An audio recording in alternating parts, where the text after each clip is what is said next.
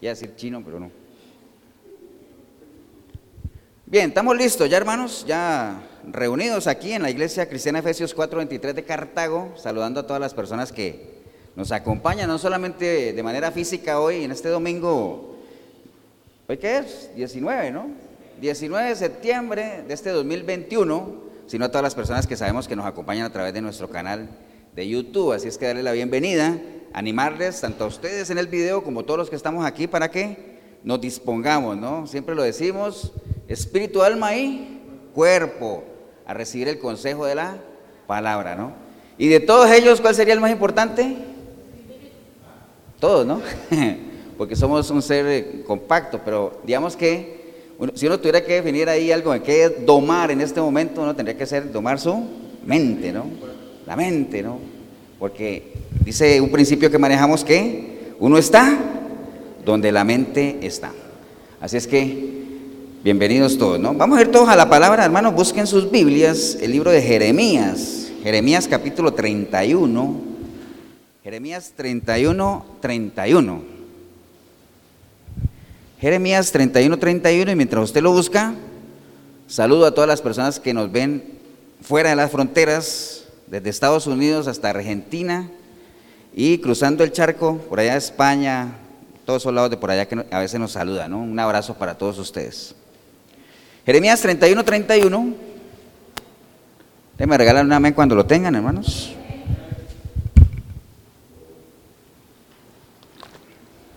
Bien, dice la palabra del Señor en Jeremías 31, 31. Dice, he aquí, vienen días, dice Jehová, en los cuales haré un nuevo pacto con la casa de Israel y con la casa de Judá. No como el pacto que hice con sus padres el día que tomé su mano para sacarlos de la tierra de Egipto, porque ellos invalidaron mi pacto, aunque fui yo un marido para ellos, dice Jehová. Pero este es el pacto que haré con la casa de Israel después de aquellos días, dice Jehová Daré mi ley en su mente y la escribiré en su corazón, y yo seré a ellos por Dios, y ellos me serán por pueblo. Padre, te damos gracias en este día. Gracias por tu palabra, Señor. Gracias porque por medio de ella no solamente podemos conocer la calidad de Dios que eres, Señor, sino que podemos también ser candidatos a tener tus pensamientos, a tener tu forma de pensar, a que haya en nosotros el mismo sentir que hubo en ti, Señor. Te damos gracias por ella, Señor porque nos anima, nos redarguye, nos prepara para la buena batalla, Señor. En esta hora, Señor, nos disponemos a escuchar el consejo tuyo, Señor. Y te damos gracias, Señor, por la posibilidad que nos has dado de no solamente querer estar aquí escuchando este mensaje, sino de poder hacerlo, Señor. Gracias por cada uno de mis hermanos, las familias que ellos representan, por cada iglesia que a esta hora se reúne en torno a tu palabra, Señor. Te damos gracias en el precioso nombre de Cristo Jesús. Amén y amén. Pueden tomar asiento, hermanos.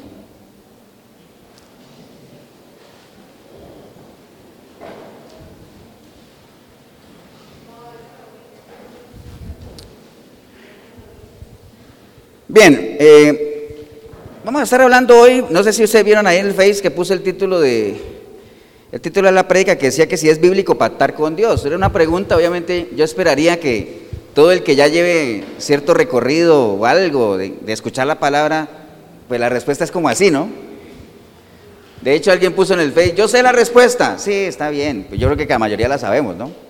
Que si es bíblico pactar con Dios, bueno, lo curioso de esto es que, aunque la mayoría de la gente sepa la respuesta, mucha gente sigue haciéndolo, ¿no? Pero bueno, vamos a, comentar un poquito eso. E, este tema, ¿por qué me surgió? Bueno, por dos razones. Eh, ahorita el 15, ¿se acuerda que el 15 cumplimos el bicentenario de la independencia aquí en Costa Rica?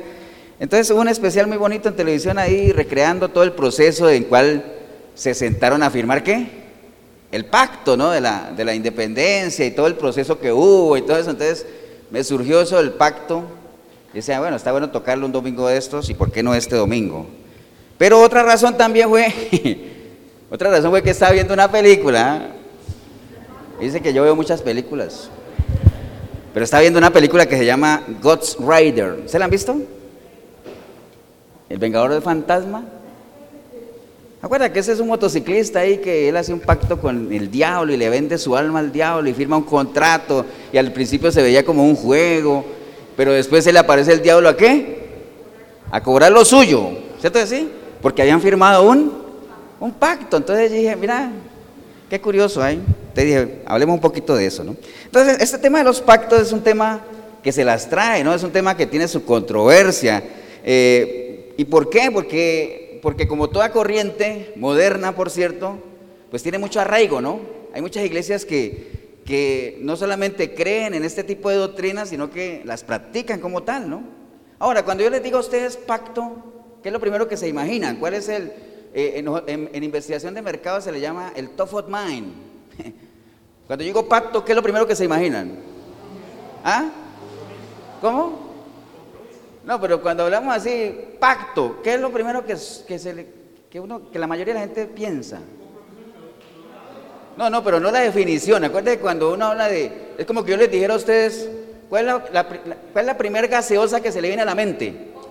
Coca-Cola, no dice Coca-Cola, no me ponen a decir, sí, pastor, es una bebida energizante que tiene espuma, algunas hay claras, otras oscuras. No, eso es una definición. Yo estoy hablando de lo primero que se le viene a la mente a uno. Puede ser, pero yo creo que no lo dicen, pero la mayoría de la gente lo primero que se le viene cuando uno habla de pacto, haga un pacto. ¿Todavía no? Plata, plata. O sea, dejen de, yo no creo que no piensen así. La mayoría de la gente cuando dice, venga, haga un pacto, la gente lo primero que piensa es en plata. No digamos mentiras. ¿Entiendes, no? No es decir Dios y obediencia y la palabra. Eso es lo bonito. Plata, no, no digamos mentiras. Entonces, por eso es que gusta tanto. Amén o no. Por eso es que gusta tanto este tema y por eso causa tanta controversia. Y cuando uno habla en contra de este tipo de doctrinas, no falta el que diga, saca sus versículos, porque recuerde, ¿de dónde vienen las falsas doctrinas? De la misma palabra, ¿no? De la misma palabra. Agarran un versículo y lo distorsionan y como la gente no lee Biblia, entonces cuando le dicen así dice Dios, inmediatamente la gente dice, si esa persona que está en un púlpito con una corbata, con una Biblia y que lo están grabando dice, así dice Dios, debe ser que así dice Dios. Porque es más fácil eso, ¿no? Por eso es que, acuerde, siempre se lo menciono, cuando el Pilato le dijo a Jesús, ¿eres tú el rey de los judíos? Jesús le dijo, ¿eso que tú lo dices, lo escuchaste de alguien o, tú lo averiguaste? Entonces, cuando usted escucha algo de la palabra, averígüelo, constátelo, indague, escudriñe. ¿Amén o no? Entonces, esto de los pactos, mira, qué cantidad de información hay, pero muchísima, ¿no? Muchísima, ¿no? Entonces, eh, obviamente la respuesta es muy fácil a esto, ¿se puede pactar con Dios? No, o sea, no tiene sustento bíblico. Ahorita lo vamos a ver, no tiene sustento bíblico, pero a muchos ni le importa eso de que no tenga sustento bíblico, porque la gente le gusta, entonces lo siguen practicando y lo asumen como si fuera una doctrina cristiana, ¿no? Entonces, en medio de toda esta definición de los pactos y todo eso, o sea, hay que entenderlo, o sea, toda esta corriente de que yo declaro, yo confieso, yo eso, hace parte de toda este, de esta doctrina de los pactos y de la prosperidad y todo eso, pero nosotros no podemos, como dijeron los apóstoles a, Simón el Mago, ¿se acuerdan? La gracia de Dios no se puede comprar con qué? Con dinero. Nosotros no podemos comprar un milagro. ¿Cierto no? Ni, ni por medio del dinero tampoco decir, pretender saber cuánto vale la capacidad de, Dios de hacer algo, ni cuánto vale su trabajo, ni cuánto vale su omnipotencia, ni mucho menos. Nada de eso, ¿no? Pero ahora yo les pregunto algo, ¿los pactos son bíblicos o no? ¿Sí o no? ¿Ah? No, me digas eso, ahorita. No me digas sí, no, no, porque no me estás diciendo nada. O es sí o es no, ¿no? Entonces, los pactos son bíblicos. ¿Por qué? Porque aparecen en la palabra. En la palabra aparecen más de 300 menciones a los pactos y todo eso. Entonces, sí es bíblico. ¿Entienden? Los pactos son bíblicos. Ahora, lo que no es bíblico es que el hombre pacte con Dios. Entonces hay que entender todo ese concepto de, los pactos. Entonces sí son bíblicos, aparecen más de 300, 300 veces. Eh, en el Antiguo Testamento obviamente era algo muy usado, eh, por lo general entre Dios y el pueblo, porque nunca es entre el pueblo y Dios. Y ahorita lo vamos a ver por qué. ¿Es entre Dios y el pueblo o entre la misma gente, no? Entre la misma gente, ¿no? Entonces, eh, porque ¿qué es un pacto? Definámoslo de una vez para que ahora sí vamos a una definición. Vea, un pacto es un acuerdo entre dos partes, ¿cierto así? Que no se puede quebrantar, es un acuerdo para beneficio de ambas partes y si alguna lo rompe, ¿qué pasa? Deja de ser un pacto, deja de ser un pacto, ¿no?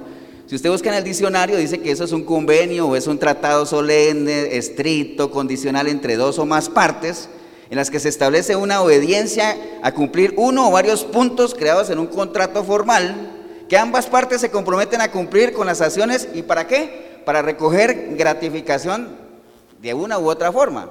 Entonces, para eso entra uno en un pacto, para uno beneficiarse de algo, ¿no?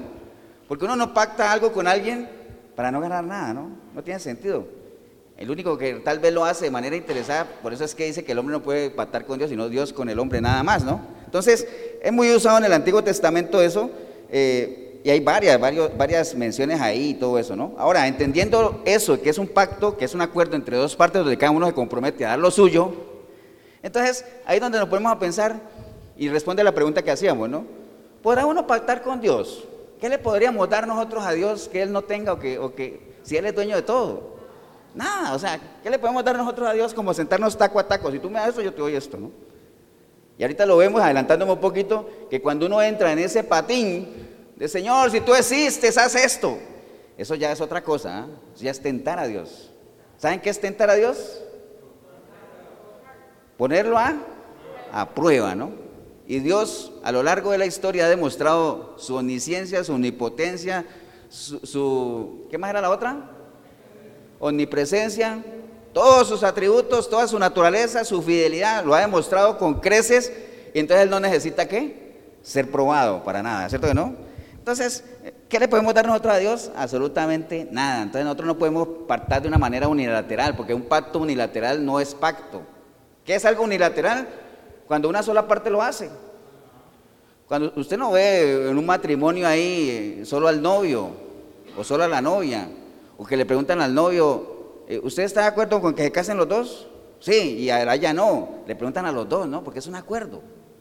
Ahí e, eso es un pacto entre personas, entre seres humanos, digámoslo así.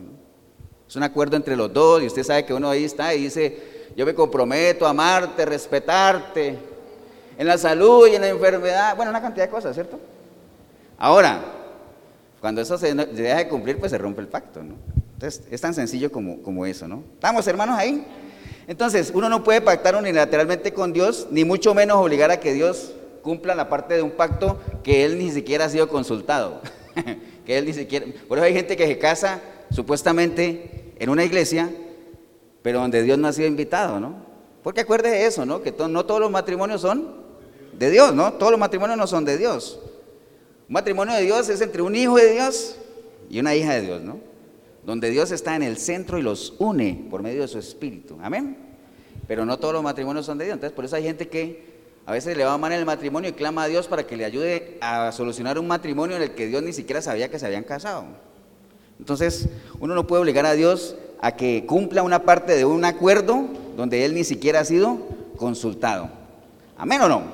Entonces, hay muchos ejemplos. El matrimonio se lo puse ahorita. ¿Se acuerda cuando vimos la parte de Salomón que él se casó con la hija de Faraón? ¿Para qué? Para sellar pacto con ese pueblo. ¿Y para qué selló pacto con ese pueblo aunque él sabía que no debía hacerlo? Porque él, él tenía una buena intención, ¿se acuerdan? Que hubiera paz entre los pueblos. Entonces, el pacto siempre es para buscar algo a cambio, siempre, ¿no? Interés, ¿cuánto vale eso? Dicen por ahí, ¿no? Ok, bueno, entonces en la palabra eh, realmente no hay ninguna mención en, en cuanto a que haya un pacto en el que el hombre quiera pactar con Dios y que Dios acepte. No, lo hay, no, lo encuentra. Siempre hay pactos entre personas o pactos de Dios con la humanidad, pero no entre un hombre y Dios y, obligarlo a que, él, a cumpla. ¿no? E, esa parte no lo vemos. ¿no? Entonces, voy a ir un momentico al libro de Génesis, nada más para que veamos un ejemplo de pactos así entre personas, que eso está en el libro de Génesis 17. Génesis 17 principio de la Biblia nada más, vamos a ir viendo varios versículos. Entonces, ya tenemos claro que solamente Dios puede hacer pacto con el hombre, el hombre con Dios no, porque no está al nivel, ¿no? Entonces, como que uno se encuentre un indigente en la calle y le diga, hagamos un pacto. Yo me comprometo a esto y que el otro se comprometa. ¿Con qué va a pagar él? ¿Con qué va a responder? No tiene, ¿cierto? ¿No? Entonces es un pacto que realmente no tiene sustento, ¿no? Eh, Génesis 17.1 dice, era Abraham de 99 años cuando le apareció Jehová y le dijo, yo soy el Dios Todopoderoso, anda delante de mí y sé perfecto. Mire, empezando por ahí, ahí está hablando de, un pacto de Dios con Abraham, amén. ¿Y quién se le apareció a quién? Dios Abraham. No fue que Abraham clamó a Dios, Dios aparece. No, dice que Dios se le apareció a Abraham y él le dijo, yo soy el Dios Todopoderoso, anda delante de mí, sé perfecto. Y pondré mi pacto entre mí y ti y te multiplicaré en gran manera. Entonces Abraham se postró sobre su rostro y Dios habló con él diciendo, he aquí mi pacto es contigo y serás padre de muchedumbre de gentes y no se llamará más tu nombre Abraham, sino que será Abraham, porque te he puesto por padre de muchedumbre de gente. Entonces mire, si vemos ahí, fue Dios el que puso él las condiciones, puso el pacto, ¿no? Ahí en ningún momento dice, y Abraham postrado en tierra le dijo Dios, acepto. No, Abraham no dijo nada de eso, ¿cierto que no? porque simplemente esa debe ser la actitud de, lo que ya está establecido en la palabra, ¿no? Como dijo Pablo, siempre lo mencionamos, Señor, ¿qué quieres que haga? Ahí está, hago pacto contigo y vas a hacer esto, vas a caminar al recto delante de mí, entonces yo te voy a bendecir con esto y esto y esto. Listo, Señor. Y hasta allá fue Abraham y hizo lo que Dios le dijo que hiciera, ¿no? ¿Estamos, hermanos? Eso, eso, eso se ve muy fácil desde el punto de vista de lo que establece la palabra, el orden, ¿no? Dios manda, yo acepto y obedezco y así es, ¿no? Pero también hay mucha evidencia en la palabra donde dice que la gente por lo general queda mal con los pactos, ¿no? Porque esa es la típica del ser humano, ¿no? Por eso es que dice la palabra que Dios no es hijo de hombre para que mienta, ¿no? Porque todos los que somos hijos de hombre tenemos esa característica de mentira. Ahora usted dirá, pastor, ¿y entonces por qué Dios dice, mi pueblo es un pueblo que no miente? Bueno, esa es la intencionalidad de Él, ¿no? Una expectativa alta que tiene hacia nosotros que podríamos cumplir en la medida en que nos metiéramos en un verdadero proceso de qué? De conversión, de renovación de la mente. ¿Amén o no? Bien, entonces, por ejemplo, en Primera de Reyes, voy a ir un momentico a Primera de Reyes. Tenía aquí Primera de Reyes. Por ejemplo, en Primera de Reyes 19.10, si quieren no, no, no la busquen porque voy a ir muy rápido. Primera de Reyes 19.10 dice la palabra, que era cuando Elías huyó de Oreb, ¿se acuerdan? Que él mató todos esos profetas y que, y, que Jezabel lo iba a mandar ahí. Entonces, eh, dice, eh, Primera Reyes 19 días dice, él respondió, o sea, Jeremías dice, Elías, perdón, él respondió, he sentido un vivo celo por Jehová de los ejércitos porque los hijos de Israel han dejado tu pacto, han derribado tus altares y han matado a espada a tus profetas y solo yo he quedado y me andan buscando para quitarme la vida. Entonces, esa es una prueba de muchas donde la gente olvidó sus pactos. De hecho, recuerde que antes de que la gente entrara a la tierra prometida, el Señor les hizo una advertencia, ¿no? Vayan allá, no se mezclen, cuídense, porque si no van a caer en idolatría. ¿Y qué es la típica de la gente? Claro, Señor, por supuesto. Solo a ti como Pedro, ¿se acuerda? Señor, a donde tú vayas, yo iré. Porque esa es la intencionalidad de uno, pero qué fácil es a veces uno quedar mal en lo que promete, ¿no? Entonces, ahí está diciendo Elías eso, lo que él sentía de que la gente había abandonado, ¿qué? Su pacto, había abandonado. Allá en Josué, anote la cita nada más, Josué 24, Josué 24, 20, por ejemplo dice Josué, ¿no? Perdón, estoy en Deuteronomio, voy para allá. Josué 24, 20, dice la palabra la advertencia, ¿no? Si dejareis a Jehová y sirviereis a dioses ajenos, Él se volverá y os hará mal y os consumirá después que os ha hecho bien. El pueblo entonces dijo a Josué, es lo que les decía ahorita, ¿no? Viene la advertencia de Dios y entonces el pueblo le dijo a Josué, no, sino que a Jehová serviremos. Y Jehová respondió al pueblo, vosotros sois testigos contra vosotros mismos de que habéis elegido a Jehová para servirle. Y ellos respondieron, testigos somos. Quitad pues ahora los dioses ajenos que están entre vosotros e inclinad vuestro corazón a Jehová, Dios de Israel. Y el pueblo respondió a Josué, a Jehová nuestro Dios serviremos y a su voz obedeceremos. Eso fue en Josué. Pero ya sabemos que, es más, si usted en la Biblia suya, si usted ve, eso está en la última página de Josué. Pero si uno avanza una página, libro de jueces, murió Josué y hasta ahí llegó la promesa, ¿no? Hasta ahí llegó el pacto. ¿Entienden? Porque esa es la típica del ser humano. ¿Estamos, hermanos? Entonces, y así hay muchas, muchas evidencias que quedan en, demostración que Dios siempre establece su pacto, Él no tiene problema para cumplirlo, de hecho siempre lo cumple, pero el ser humano lo acepta, pero es cuestión de tiempo, si es que no se mete en un verdadero proceso que echa marcha atrás, ¿no? Ahora, ¿de dónde surge todo esto de los pactos y todo este asunto y de que uno puede pactar con Dios y yo no sé qué? de la misma palabra, como les dije ahorita, ¿no? De la manipulación de algunos versículos, de la malinterpretación, de la mala interpretación y del adoctrinamiento falso a gente que tampoco lee, que tampoco constata. Y como el asunto de los pactos siempre está ligado a dinero, a prosperidad y todo eso, entonces eso es como canto de sirenas, si le llaman, ¿no? Hay un dicho que dice así, a los oídos. ¿Por qué? Porque hay gente aquí codiciosa que quiere sacar provecho y hay gente allá, no ustedes, ¿no? Hay gente allá que también quiere sacar provecho, ¿no? Entonces, por eso cuando uno habla de pacto, les decía ahorita que lo primero que suena es como una caja registradora, ¿no? Clean, clean, ¿cierto así? Nadie dijo amén, pero yo creo que sí. Entonces, vamos a tomar un versículo nada más y vamos todos a Génesis 28, ahí al principio, no es difícil buscarlo, Génesis 28, para que ustedes vean uno de los pasajes que más usan, ¿para qué? Para sustentar esto de que se puede hacer pacto con Dios y que yo no sé qué, ¿no? Entonces es en Génesis 28, 20, Génesis 28, 20, ¿están ahí hermanos? Dice la palabra del Señor en Génesis 28, 20, dice, e hizo Jacob voto, porque acuérdese esto, ¿no? Ahí habla de voto, ¿no? Recuerde, el único que hace pacto con, el, ser humano es Dios, ¿no? Nosotros, ¿qué podemos hacer con Dios? No podemos hacer pacto. ¿Qué podemos hacer? Votos, promesas. Un voto es una promesa, ¿no? Como algo que uno promete. Ahorita les voy a hablar de los dos tipos de votos que hay. Entre nosotros, ¿qué podemos hacer? Pactos, sí podemos hacer pactos, porque somos semejantes. Y también podemos hacer promesas. pero con Dios nada más, votos o promesas, ¿no? Entonces, e hizo Jacob voto, diciendo, si fuere Dios conmigo y me guardare en este viaje en que voy, y me diere pan para comer y vestido para vestir, y si volviese en paz a casa de mi padre, entonces Jehová será mi Dios. Y esta piedra que he puesto por señal será casa de Dios, y de todo lo que me diese, el diezmo apartaré para ti. Entonces la gente lo toma y dice, wow, si Jacob lo hizo, sacó el 10% y se lo dio a Dios y, mira todo lo que, le, lo que le pasó, que Dios fue con él, lo guardó, le dio la victoria, le dio tanta cosa, ¿por qué no habría de hacerlo yo? Por eso es que la gente tiene una deuda y ¿qué hace?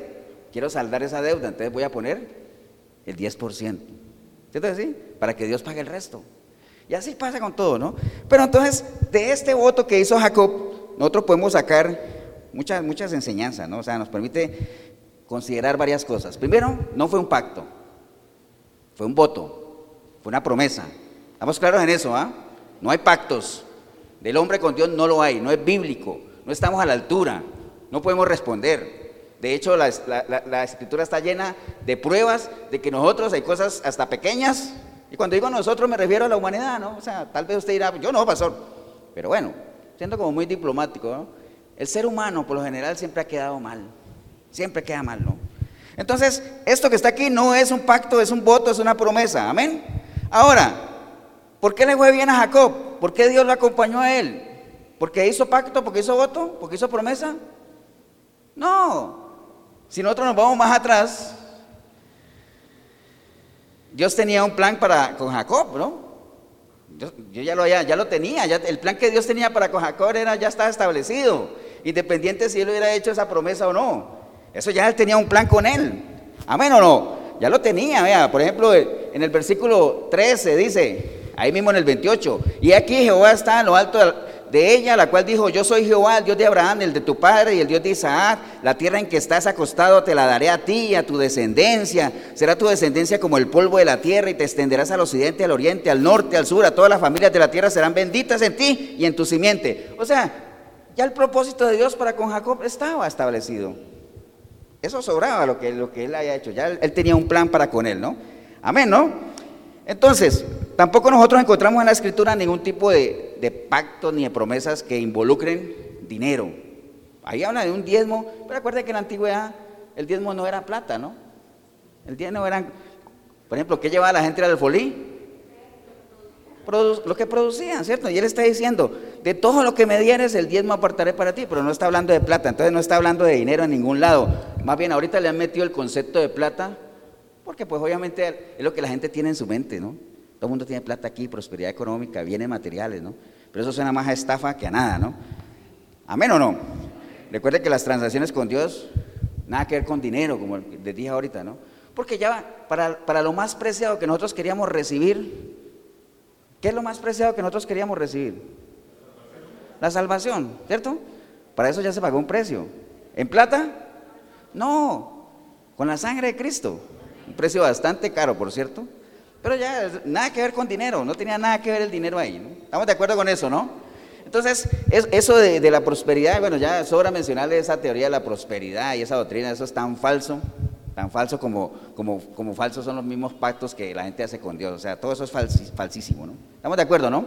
Además, usted no encuentra en la iglesia primitiva, en el Nuevo Testamento, nada de pacto ni nada de eso. O sea, eso no, no se menciona para nada, ¿no?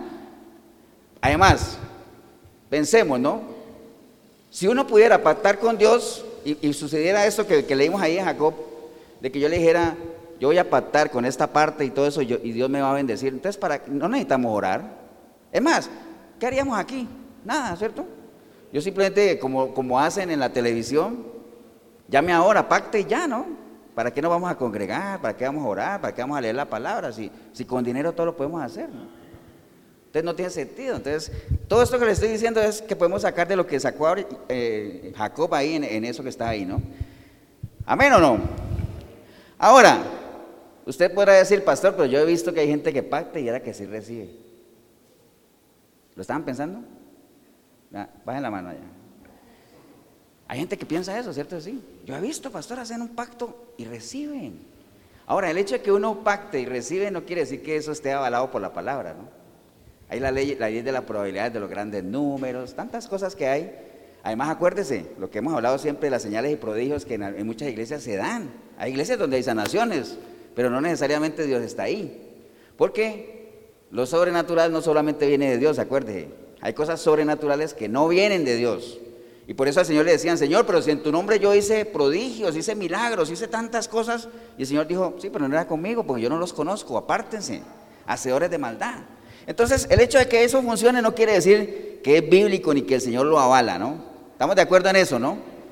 Lo que pasa es que esto es una corriente muy fuerte que está llenando el bolsillo de mucha gente y está vaciando el bolsillo de mucha gente también. Pero bueno, mucha gente que no quiere aparecer. Hablemos un poquito de, de los pactos que aparecen en la Biblia, porque sí aparecen, antes de que entremos a ver dos ejemplos bíblicos, porque lo que nos interesa ahorita, básicamente la pregunta que había ahí en el aire, ya la contestamos, ¿no?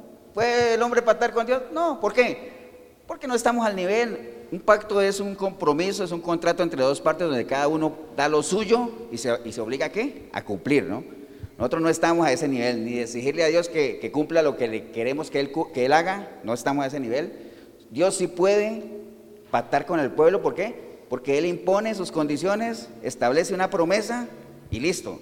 Hay algunos de los pactos que Dios hace con la humanidad que son condicionales, o sea, dependen del cumplimiento del hombre. Por ejemplo, cuando el Señor dice, pongo delante de ti el bien y el mal, la muerte y la vida, escoge tú, yo espero que escojas el bien para que te vaya bien, ¿no? ¿Entiende? Ahora, ¿las bendiciones de qué dependen? De la obediencia. Si no hay obediencia, no hay bendiciones.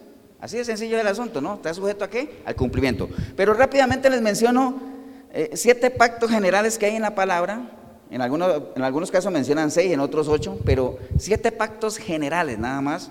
No vamos a profundizar en ellos, tal vez si usted quiere entrar a después escudriñar. Pero por ejemplo, hay un pacto que se llama el pacto edénico o adánico, que fue el pacto que hizo Dios con Adán, ¿no? Donde, mira, aquí está todo el Edén, todo esto es de ustedes, administrenlo, sojúzguenlo, multiplíquenlo, fructifíquense. Ese era un pacto que había, ¿no?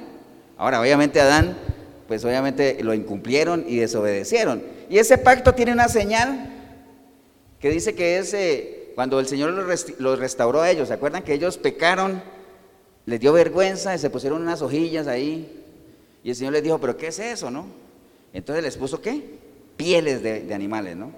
Esas pieles de animales simbolizan ese pacto adánico que el Señor había hecho con Adán y Eva, ¿no? Entonces ese es el primer pacto. Después está el pacto noeico, ¿Con quién? Con Noé, ¿no? ¿Se acuerda que él hizo un pacto con Noé?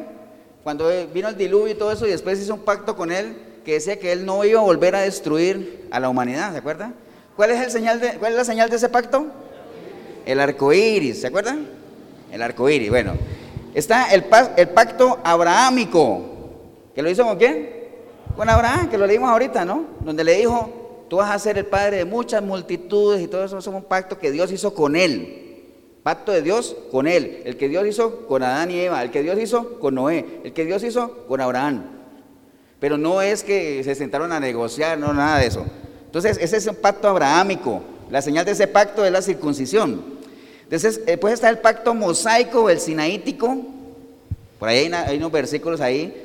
Que ese fue el pacto en el cual el Señor le dio la ley al, pueblo, ¿no? Los diez mandamientos, es la señal de ese pacto.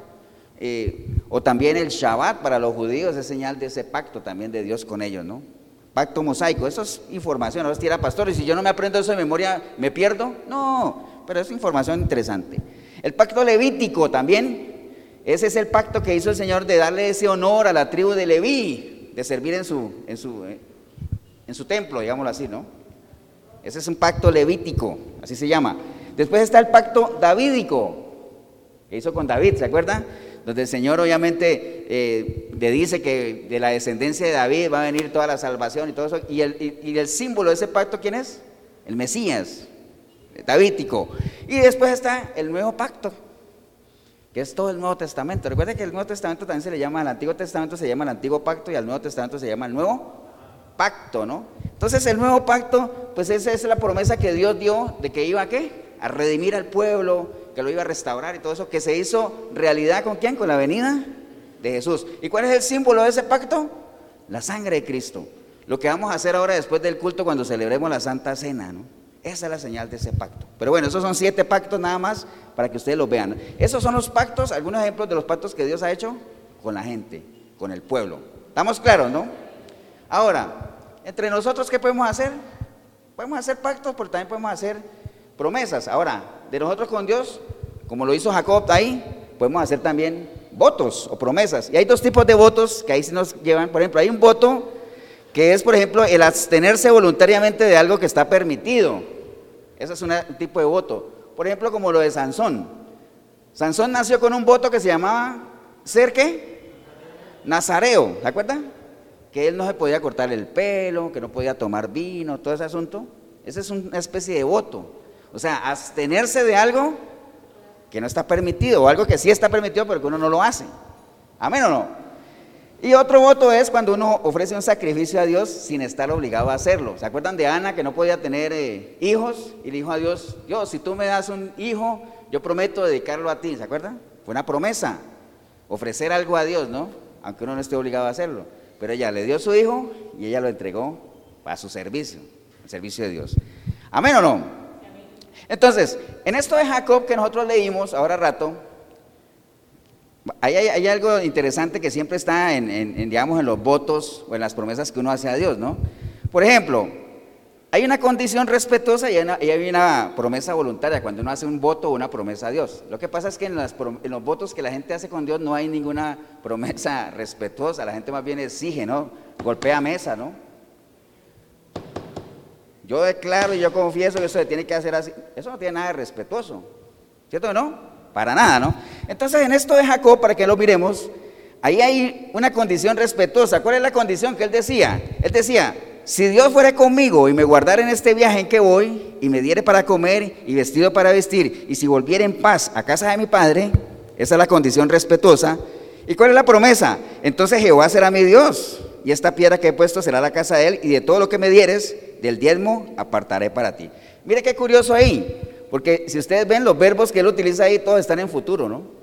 Todos están en futuro. Por ejemplo, él dice, si, si fuere conmigo, si me guardare de ese viaje, si me diere de comer, y si volviere en paz a casa de mi padre, entonces esta será casa de Dios y todo lo que él me diera yo apartaré. Todo está en futuro, ¿no? O sea, ¿está sujeto a qué? A que se cumpla, a que se cumpla. No es como ahora. En la televisión no te dicen a, ti, pídele algo a Dios y si se te cumple, entonces cumple tu promesa, ¿no? No, aquí pague primero, ¿ah? Pague primero. Si se le cumple, qué bien. Y si no, ¿le devolvemos la plata? No, falta de fe. ¿Cierto que sí? Entonces todo esto aquí, aquí que prima la voluntad del Señor, ¿no? Realmente, ¿no? ¿Me entiende? Entonces, todo es a futuro, todo es, sujeto a qué? A un cumplimiento, ¿no? Entonces, esto de los votos es muy bonito, de las promesas a Dios y todo, pero hay muchas advertencias también en la palabra sobre cuando uno promete, ¿no? Amén o no. Es delicado prometer, hermanos.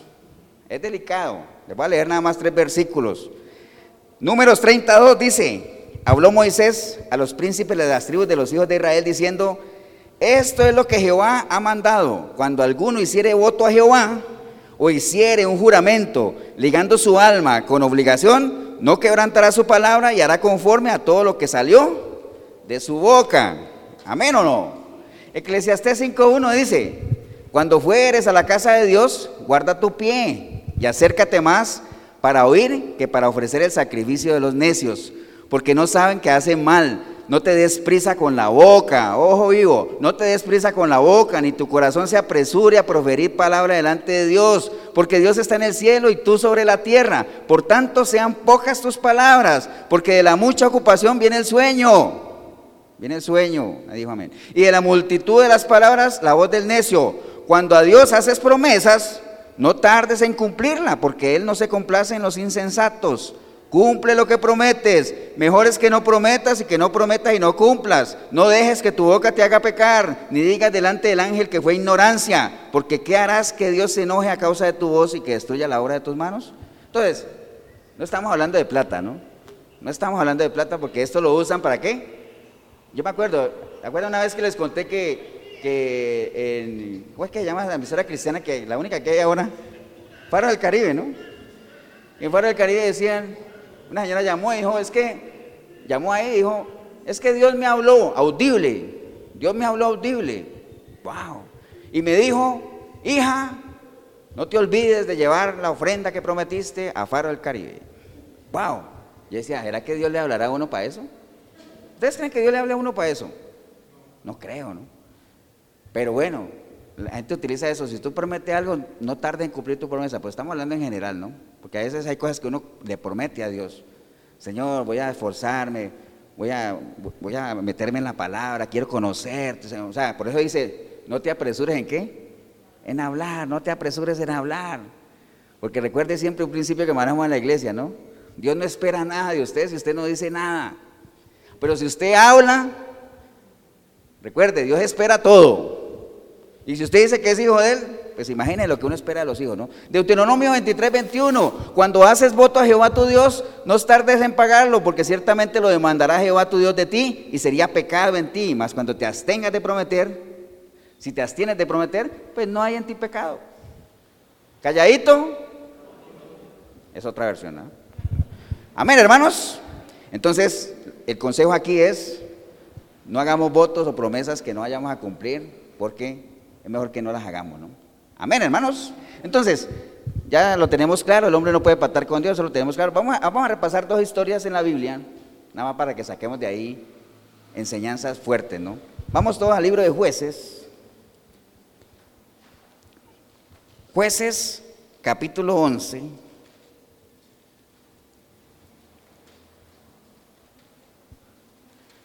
Jueces capítulo 11.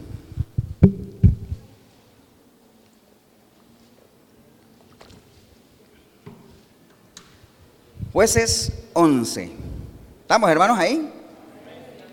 Esta es la historia de un personaje que se llama Jepté. ¿Jepté qué era? Era un juez, ¿cierto? A veces hay personajes en la Biblia que no se mencionan tanto como otros, ¿no? Pero esta es la historia de Jefté. Dice la palabra en Jueces 11, 1. Dice que Jefté era qué? Era galadita. Y era esforzado y valeroso. Era hijo de una mujer ramera y el padre de Jepté era Galat. Entonces, aquí viene, viene primero viendo un poquito la historia de Jepté. Jepté fue el octavo juez. Acuerde que, que eran los jueces. Los jueces eran una especie de qué? Como de gobernadores, ¿no? Porque eran, ¿Por qué digo gobernadores y por qué eran jueces? Porque en ese tiempo no había reyes. No habían reyes. ¿Y por qué se necesitaban tantos jueces? Que Jepté era el octavo. Imagínense, ¿por qué habían tantos jueces? Porque como no había rey, ¿todo el mundo hacía qué? Ah, lo que le da la gana. Otra versión, ¿no? Entonces la gente caminaba bien porque había un juez guiándolos, pero después cuando se terminaba la administración del juez, ¿La gente qué? Volvía a caer, a tocar piso y clamaban a Dios, Dios, ayúdanos, entonces mandaba otro juez. Y así, ¿no? Se iban, ¿no? Porque no había rey, ¿no? Entonces fue el octavo juez eh, y dice que estuvo ahí desempeñando pues casi que por seis años y Dios lo respaldó en todo, ¿no? Entonces, lo primero, lo primero que vemos aquí es que Jepté, que era? Hijo de una ramera, ¿no? Y el padre era Galat. Dice, pero la mujer de Galat le dijo a los hijos, los cuales cuando crecieron y echaron fuera a Jepté diciéndole, no heredarás en la casa de nuestro padre, porque eres hijo de otra mujer. Huyó pues Jepté de sus hermanos y habitó en tierra de Tobí y se juntaron con él hombres ociosos, los cuales salían con él. Entonces, miren la historia, cómo empieza la historia de Jepté, ¿no? Uno diría, wow, una persona así y Dios la usó. Claro, porque esas son las personas que a Dios le gusta usar. Amén. De lo vil y miserable, ¿qué? usó Dios para avergonzar a los grandes, ¿no? Entonces, eh, ahí lo que podemos aprender primero de eso es que a pesar de que otros nos rechacen, pues Dios no nos rechaza. Amén, hermanos, aunque tu madre y tu padre te dejaran, ahí está Dios para qué? Para levantarnos, para...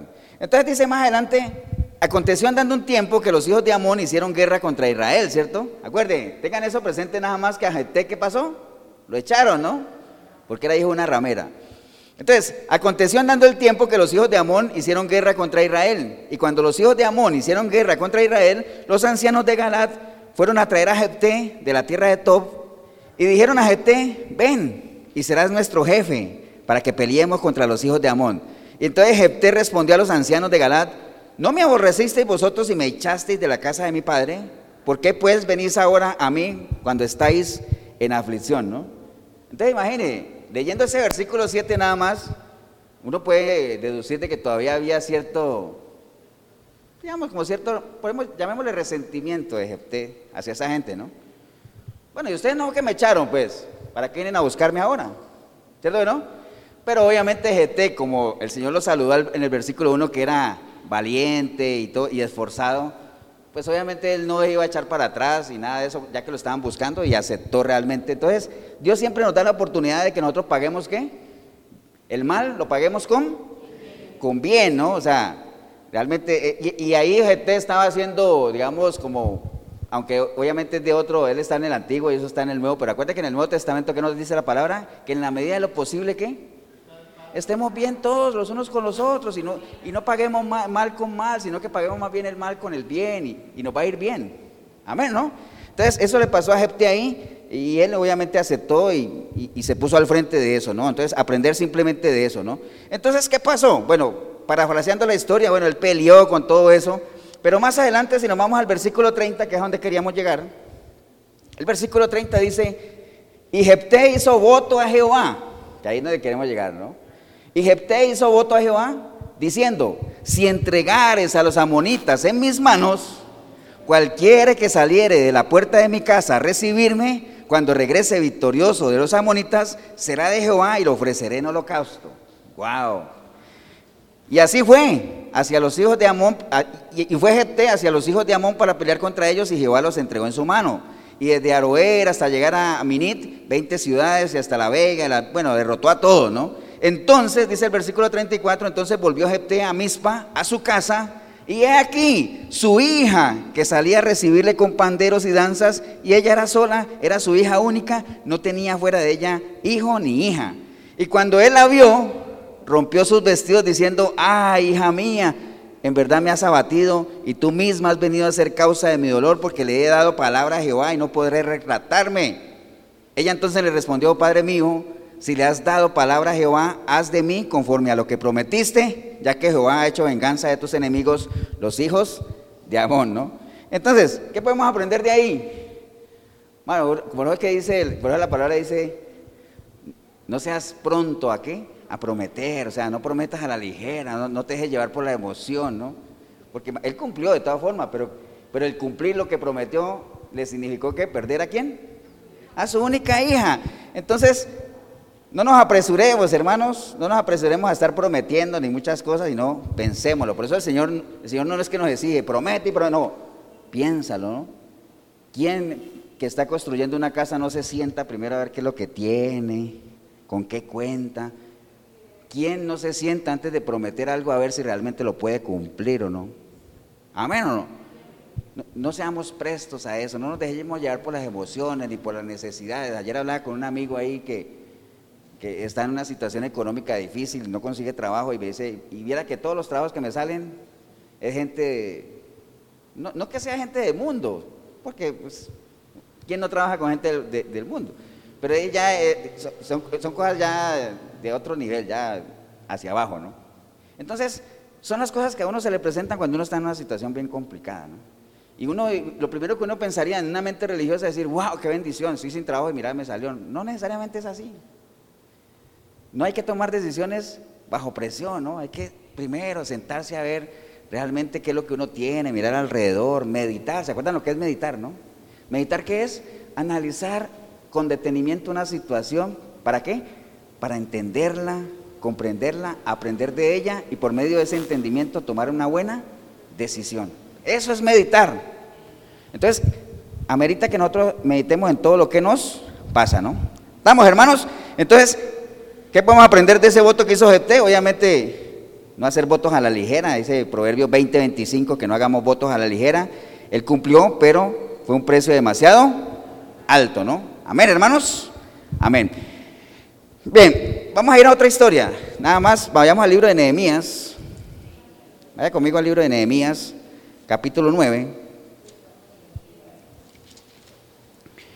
Nehemías, capítulo 9.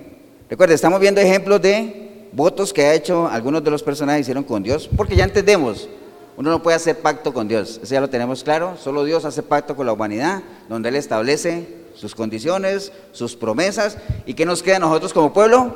Obedecer nada más y aceptarlas. Por eso no busque promesas, no busque promesas nuevas, aquí está todo. Nada más sometámonos a ellas, ¿no? Nehemías 9, amén hermanos. 9.32.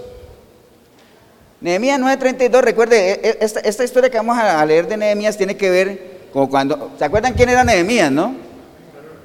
A ver si saben. ¿Qué trabajo tenía Nehemías que no sea Borjito?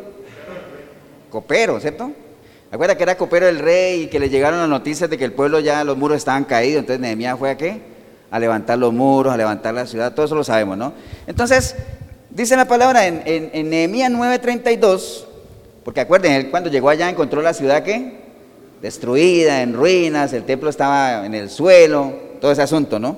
Entonces dice la palabra en Nehemías 9:32, ahora pues, Dios nuestro Dios es grande, fuerte, temible, que guardas el pacto y la misericordia. No se ha tenido en poco delante de ti todo el sufrimiento que ha alcanzado a nuestros reyes, a nuestros príncipes, a nuestros sacerdotes, a nuestros profetas, a nuestros padres, a todo tu pueblo desde los días de los reyes de Asiria hasta este día. Pero tú eres justo en todo lo que ha venido sobre nosotros, porque rectamente has hecho, mas nosotros hemos hecho lo malo. ¿Quién dijo eso? No, Esdras. Caíste, bonito. Esdras. Recuerda que era el, sacerdote Esdras era el que les está, porque había encontrado el libro y todo ese asunto, y entonces leyó la palabra y la gente. Entonces Esdras les está diciendo, mira toda la desolación que tenemos, pero no es culpa tuya, Señor, porque tú has sido justo. Está diciendo ahí, ¿no? Pero tú eres justo en todo lo que nos ha venido a nosotros, porque rectamente tú has hecho, mas nosotros hemos hecho lo malo. ¿Cuánta gente no hay que no necesariamente tiene que ver los muros físicamente caídos, pero ve su vida, su familia caída en el suelo, o sea, sus sueños prácticamente caídos, todo. Mas sin embargo les cuesta reconocer que es por decisiones propias, mal tomadas, ¿no? ¿Quién reconocerá sus propios errores? Dice por ahí un salmo. Nadie, ¿no? Nadie, cuesta reconocer. En este caso de, de empezó bien, diciendo, mira todo lo que nos ha venido, Señor, pero no es culpa tuya, porque tú has hecho lo justo, tú has cumplido tu parte del pacto. Amén, hermanos. Entonces, esa es una primera parte importante. Después dice, nuestros reyes, nuestros príncipes, nuestros sacerdotes y nuestros padres no pusieron por obra tu ley, ni atendieron tus mandamientos a tus testimonios con que les amonestabas. Y ellos en su reino y, y en tu mucho bien que les diste y en la tierra espaciosa y fértil que entregaste delante de ellos, no te sirvieron ni se convirtieron de sus malas obras. He aquí que hoy somos siervos. Henos aquí, siervos en la tierra que diste a nuestros padres, para que comiesen su fruto y su bien. y se multiplica su fruto para los reyes que has puesto sobre nosotros por nuestros pecados, quienes enseñorean sobre nuestros cuerpos y sobre nuestros ganados, conforme a tu voluntad, y estamos en gran angustia. Ese es el diagnóstico ¿ah? que Esdras estaba comentando al pueblo, ¿no? Entonces ahí vamos, vamos bien ahí, ¿no? Amén o no. Entonces, ¿qué es lo que nosotros tenemos que poner en práctica de esta historia? Bueno, en el, en el versículo 38 viene una parte importante que, que Esdras está diciendo. Entonces dice, ya sabemos de qué está hablando, porque él dice, a causa pues de todo esto, ¿qué es todo esto? Pues todo lo que les acabo de decir, que la, ciudad estaba destruida y todo eso, ¿no? A causa pues de todo esto, nosotros hacemos qué? Fiel promesa. Y la escribimos, firmada por nuestros príncipes, por nuestros levitas y por nuestros sacerdotes. Entonces está diciendo, nosotros entendemos que todo esto que nos está pasando es por culpa nuestra, porque tú has hecho lo justo. Lo que pasa es que nuestros antepasados, nuestros padres, se salieron del pacto que habían hecho contigo. Acuérdate que el pueblo que dijo, solo a, servir, a Jehová serviremos, y lo que siempre dice, ¿no? Pero no cumplieron, entonces les sobrevino todo eso. Es lo mismo que nos pasa a nosotros, ¿no? ¿Dónde está el bien del hombre? ¿Dónde está el bien del hombre y la mujer? En Dios. Pero hay que mantenerse ahí. Dios no cambia, Dios es fiel, es inmutable. Las personas son las que deciden qué? Salir y entrar, salir y entrar. Un día arriba, un día abajo, un día arriba, un día abajo. Bueno, eso es visible, los resultados de esa, ¿cómo le llama la Biblia eso? Doble ánimo. El hombre de ánimo es inconstante en todo lo que hace, ¿no? Y cuando uno es inconstante en todo lo que hace, primero que todo nadie le cree nada. Nunca llega uno a ningún lado porque todo lo que empieza nunca lo termina. Nunca cumple porque no le interesa ni el, ni el testimonio ni nada de eso, ¿no? Personas de doble ánimo. Entonces, lo que está diciendo Esdras ahí es que a causa de todo eso, entonces nosotros hoy, ¿qué hacemos? Fiel promesa. Y, la, y no solo la hacemos, la firmamos. Y de ahí en adelante usted ve que comienzan a ver en el 10, y que todos los que firmaron, ¿no? Una cantidad de gente ahí que firmaron, porque acuerde, una promesa, un pacto que están haciendo ahí, o ellos que están, un voto, es un acuerdo, ¿no? Entre las personas que se comprometen a qué? a cumplir.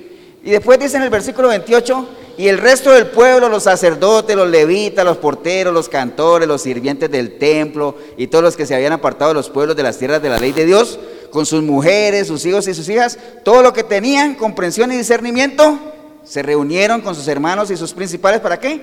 Para protestar y jurar que andarían en la ley de Dios, que fue dada por Moisés, siervo de Dios, y que guardarían y cumplirían todos los mandamientos decretos y estatutos de Jehová nuestro Dios. Entonces, como quien dice, todo el mundo se reunió para qué? Para decir, eh, vamos a cumplir la palabra de Dios. Porque recuerde, ¿de qué nos sirve a nosotros escuchar la palabra si no la ponemos en práctica? ¿De qué nos sirve?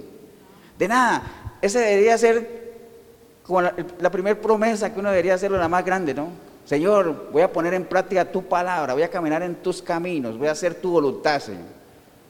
Esa debería ser, ¿no? No tanta cosa de que se ve hoy en día de estarle pidiendo a Dios cosas que, que, esa no es la naturaleza de Dios. Por eso es que la gente pide y no recibe. Porque piden mal, piden para sus deleites, para sus gustos. Lo primero que deberíamos hacer es esto. Hicieron una promesa, la firmaron y ¿cuál fue el primer punto? Vamos a caminar en tus palabras. Es lo primero. Amén o no. Poner en práctica la palabra de Dios porque de nada sirve, como les digo ahorita, escuchar y escuchar y escuchar si no vivimos nada. La mucha letra mata. Pero no lo digo yo como otro, porque es que todo lo malinterpretan, ¿no? Si ve, la mucha letra mata, entonces ¿para qué, le, qué haces leyendo la Biblia? ¿Acuerdas que hay una canción que decía así? ¿Qué haces leyendo la Biblia todo el día? ¿Me acuerdan? ¿No acuerdan que hay una canción así? ¿Sí se acuerdan o no? Que la cantaba Arjona, hombre. Que Jesús es verbo no sustantivo, ¿se acuerdan? ¿Qué haces, hermano, leyendo la Biblia todo el día? Ve y vívela. Pues puede tener razón, ¿no? Pero la mucha letra mata, ¿qué quiere decir? Si usted come y come y come y no se ejercita, se puede morir. En lo natural y en lo espiritual. Tiene que, de lo que usted recibe, darlo, ¿no? Porque nosotros cuando ponemos a alguien a servir, por ejemplo, cuando alguien quiere servir en la iglesia, acuerde, no es que alguien llegue aquí y lo ponemos a servir, no, tiene que estar aquí comiendo y después vaya de lo que, lo que comió, vaya de, de lo que recibió. Pero alguien que llega a una iglesia no puede, no puede servir de una, hay que alimentarse, tiene que dar testimonio. Amén o no. Entonces, eso fue lo que ellos prometieron. Más adelante dice, en el versículo 30, y que no daríamos nuestras hijas a los pueblos de la tierra, ni tomaríamos sus hijas para nuestros hijos. Entonces, vamos a caminar en tu palabra. ¿Y qué más? No nos vamos a dejar contaminar de este sistema perverso, ¿no? Esa es una promesa que deberíamos hacer a Dios. Por eso es que dice la palabra que aquel que habiéndose apartado de aquello que antes lo esclavizaba, vuelve otra vez allá, que mejor le hubiera sido no haberse salido, porque su estado postrero, ¿qué pasa? Va a ser peor que el primero, ¿no? Entonces, que no nos involucremos con este sistema, ¿no? Por eso, e, ¿eso qué significa eso? Ni le vamos a dar nuestras hijas a ese sistema, ni vamos a agarrar de sus mujeres para nosotros. Yugo desigual no funciona, ¿no? Los de Dios con los de Dios, águilas con águilas, ¿se acuerdan lo que hemos hablado siempre, no? Eso lo podemos sacar de ahí, de esa enseñanza, ¿no? Amén, hermanos, o no. ¿Qué más dice ahí? Después dice, asimismo, que si los pueblos de la tierra trajesen a vender mercaderías y comestibles en día de reposo, nada tomaríamos de ellos en ese día ni en otro día santificado, y que el año séptimo dejaríamos descansar la tierra y remitiríamos toda deuda. Entonces ahí está hablando obviamente de costumbres judías, ¿no? Pero ¿qué quiere decir eso? Acuérdense las tres cosas que ellos prometieron. Vamos a caminar en tu palabra, ¿no? No nos vamos a mezclar con este sistema ni a dejarnos contaminar de este mundo. Vamos a mantener en ti, vamos a santificarnos en ti. Y lo primero que tenemos que santificar, ¿qué es? Nuestra mente, ¿no? ¿Qué es santificarse? Apartarse, ¿no? Ahora, apartarse, usted no necesita dejar de hablarle a todo el mundo para santificarse, ¿no? Porque uno santifica qué cosa? Sus pensamientos, su mente. Amén. Recuerda que el Señor dijo, Señor, no te pido que los quites del mundo, sino que, que los guardes del mal. O sea, nosotros estamos aquí en ese sistema y tenemos que trabajar. Entonces, no, no, contaminarnos de eso. Y después dice ahí de, mantener las costumbres, de, de, mantener el día de reposo, dejar que el séptimo mes la tierra descanse y todo eso. O sea, como cumplir. O sea, darle prioridad a lo que ya, a ese pacto que Dios había hecho con ellos, ¿no? A esa relación con Dios. Entonces que nosotros le demos prioridad a nuestra relación con Dios, que eso sea lo primero, que no haya nada por encima de eso. ¿Qué pasa cuando hay algo que se interpone entre su relación con Dios? ¿Cómo se llama eso? Cualquier cosa que se interponga en su relación con Dios, ¿cómo se llama eso? Idolatría. Idolatría. Recuerde, la idolatría no es solamente una estatua ahí y estar ahí, no, idolatría. Cualquier cosa que se interponga en su relación con Dios es idolatría. ¿Idolatría qué puede ser? La familia, un trabajo, un carro. Tantas cosas que uno puede llegar a idolatrar, ¿no? Un pastor inclusive puede ser su ídolo, ¿no? Amén o no, hermanos. Entonces, hacer de nuestra relación con Dios una prioridad, ¿no? Amén, ¿no? Acuérdense lo que cantamos al principio, ¿no? Precioso Jesús, no puedo vivir si no estás junto a mí. O sea, eso es algo que nosotros tenemos que tener presente. Nosotros no podemos vivir si Dios no está ahí. O sea, porque Él es el único dador de qué? De vida. Amén. ¿A dónde iremos? Decía por ahí. ¿Quién dijo eso? Pedro. ¿A dónde iremos, Señor, si solo tú tienes palabras de vida eterna? Es que ¿a dónde vamos a ir? Por eso nos mantenemos aquí. Ahora usted dirá, eso lo dijo Pedro. ¿Será que así pensaba todo el mundo? ¿Así, pensará toda la mayoría de la gente? Ah, la gente se preguntará, ¿a dónde iremos? Solo en Dios, en Cristo hay palabras de vida eterna. La gente pensará así, no. Los que se quedaron con Jesús allá en Juan 6 fueron sus discípulos, los de siempre. El remanente que no, que no, que no dobla rodilla, ¿no? Que no claudica. Pero la mayoría de la gente se fue, ¿no? Recuerda que el camino es ancho, ¿no? Amén, hermanos. Entonces, en esto de Nehemías, imagínense lo que pasó, las consecuencias cuando uno rompe es, ese pacto que Dios ha hecho con uno, porque hay, hay, hay promesas de Dios que son condicionales, hay otras que son generales, que Dios las va a cumplir sí o sí. Por ejemplo, cuando Él prometió que iba a, reunir otra vez al pueblo de Israel, ¿se acuerdan? Él lo prometió. ¿Lo cumplió? Lo cumplió dos veces. ¿Se cuando el pueblo estaba eh, en Babilonia, ya en cautividad, después los reunió. Cuando el, Estado de Israel fue decretado como Estado en 1948, se volvió a cumplir también. Entonces Dios siempre cumple, Él no falla. Lo que pasa es que nosotros muchas veces ni cuenta nos damos de que Él está cumpliendo, ¿no? ¿Por qué? Porque estamos muchas veces pendientes de otras cosas. ¿Estamos, hermanos? Entonces, en este caso de Nehemías fue lo mismo. Hicieron promesa con el Señor diciendo, ya sabemos que todo esto nos vino por eso, pero no queremos que nos vuelva a pasar. Entonces hacemos promesa contigo, Señor. Caminaremos en tus caminos, no nos vamos a mezclar con nadie y nuestra relación contigo va a ser qué? Prioridad. Amén. En el caso de Jepté allá, lo mismo, ¿no? Lo que pasa es que en el caso de Jepté la enseñanza fue diferente, ¿no?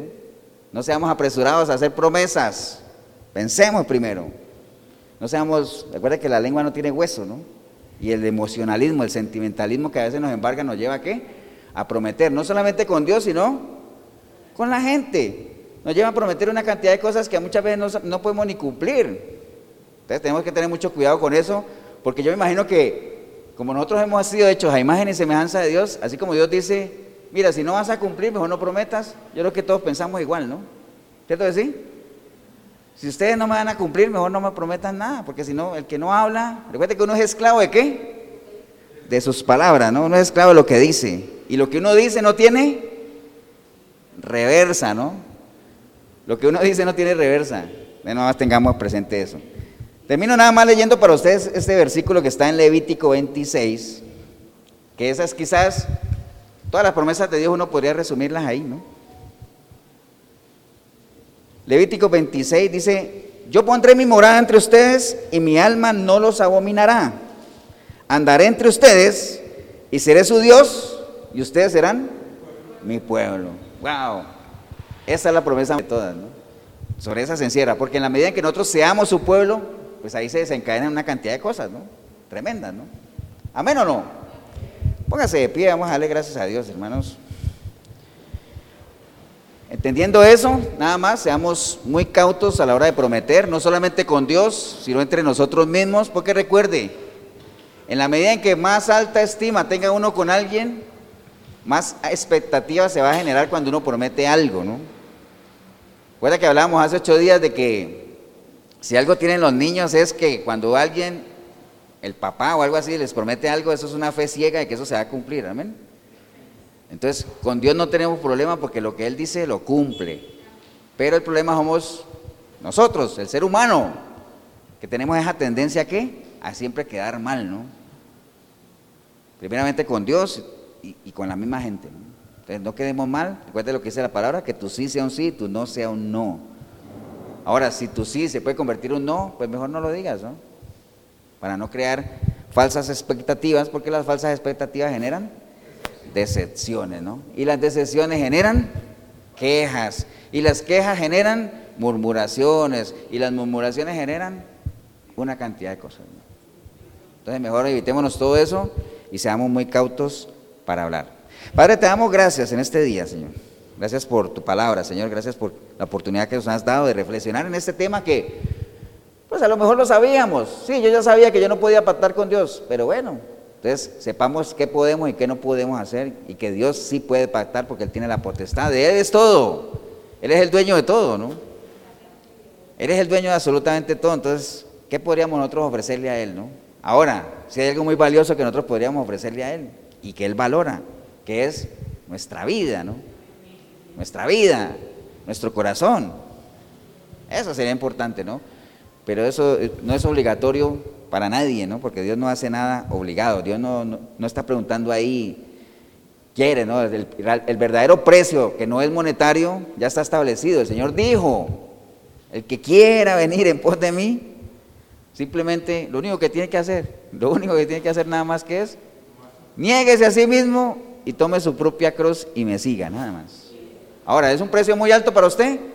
Bueno, entonces siga ahí llevando la vida que lleva, que nada más sin conocerla, me atrevo a decir que es una vida vacía, sin esperanza. ¿Para dónde vas? Uno no sabe para dónde va si no sabe de dónde viene, ¿no? Hay que saber de dónde venimos, cuál es nuestro propósito de vida para que nosotros podamos identificar y una vez identifiquemos nuestro destino final, pues peleemos por Él, por llegar allá, ¿no?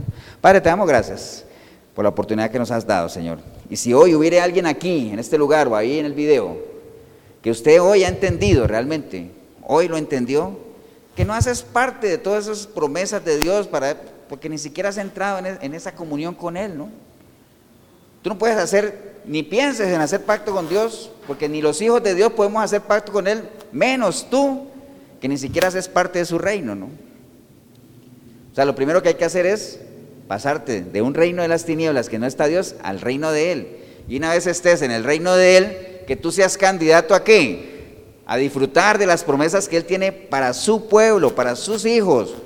¿Y qué demanda de ti? Que te dispongas, que seas una, una vasija dispuesta a ser formada, limpiada, para que Él pueda exhibirte.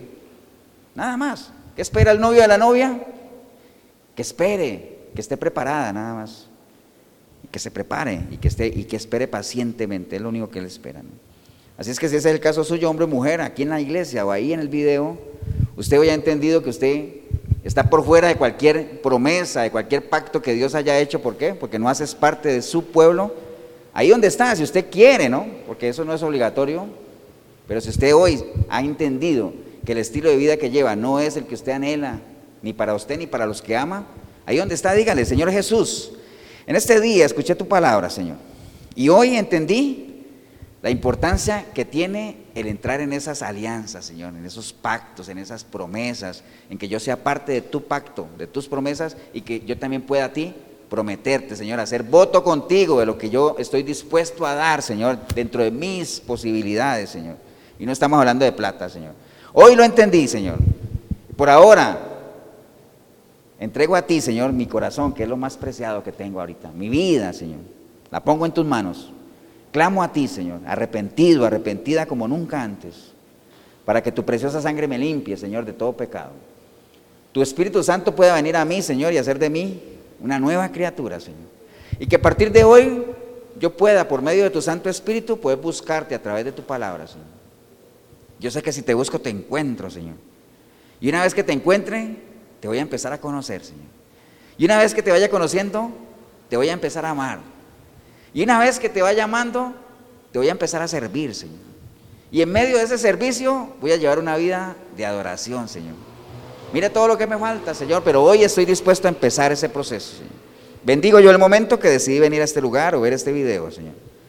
Porque empecé a verlo, vine sin ti, pero ahorita te recibo, Señor, como mi único y suficiente Salvador, Señor. Te doy gracias en el nombre precioso de Cristo Jesús. Amén y amén. Damos un aplauso, hermanos del Señor.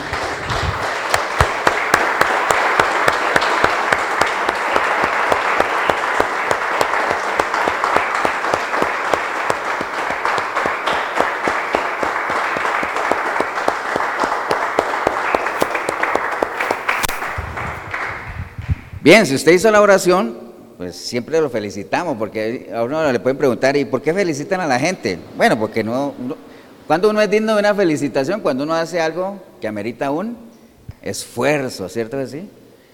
Y eso, realmente entregarle tu vida a Cristo, no, no, no solamente necesita que seas esforzado, sino que seas qué?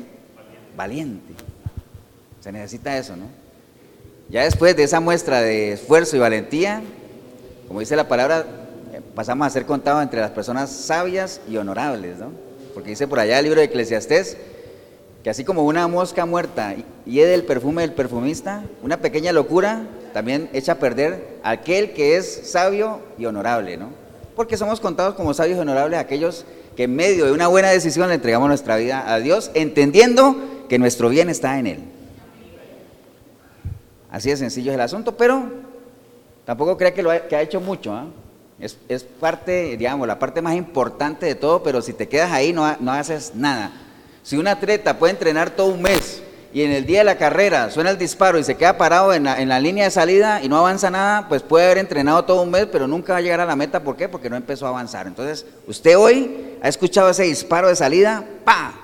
Pero tienes que empezar a avanzar, ¿no? Primero gateando, después caminando, y va a llegar un momento en que vas a empezar a correr, a un ritmo que ya tú vayas viendo. Pero para ese iniciar necesitamos la ayuda de quién? De la iglesia, necesitamos la ayuda de la palabra, necesitamos la gente que, nos apoye en ese caminar. ¿no? Si en algo le podemos ayudar, la iglesia de Efesios 4:23, Cartago, estamos aquí en Costado Norte de las Ruinas, Centro Comercial El Dorado. Todos los domingos nos reunimos a las 10 de la mañana aquí en la iglesia. ¿no? 8772-5957 es mi número, el pastor Eber Molina, si en algo le podemos ayudar. O también para que me escriba y me diga, pastor, quiero ir a la iglesia. Entonces lo anotamos en la lista y esperamos que un domingo esté aquí y lo podamos recibir como iglesia, ¿no? Y le podamos, podamos ahí en la puerta decirle, bienvenido, ¿a dónde? A la casa del Señor. Amén. También anote este número, 8842-2408, el pastor Tibor Mesaros también. Cualquiera de los dos números usted puede escribir y si necesita consejería o algo así. Y también todos los domingos a las 8 de la noche en la 105.9 de la FM, ahí está el programa Sinceridad, también con el pastor Tibor, si lo quiere sintonizar. Hoy domingo a través de este canal en YouTube o a través de la radio, si está aquí en Costa Rica en la 105.9 105.9 de la FM, Radio Urbano. Que el Señor los bendiga, un abrazo. Nos vemos en una próxima oportunidad.